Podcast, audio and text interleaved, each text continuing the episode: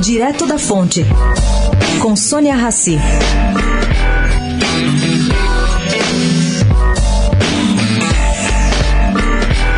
Gente, eu fiquei curiosa e fui saber quantos projetos de lei chegaram ao Congresso relacionados ao combate aos efeitos do coronavírus. Bom, até ontem, pouco mais de 250 projetos de lei foram enviados à Câmara e outros 160 chegaram no Senado.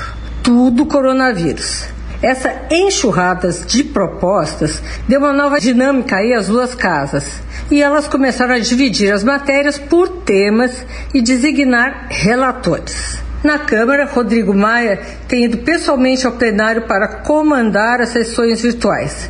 Já Davi Alocumbre, curado da Covid-19, presidente do Senado, é quem fará a convocação das próximas sessões e designará relatores dos projetos. Fica aqui uma perguntinha: vão ter tempo de analisar tudo isso antes do coronavírus 2023?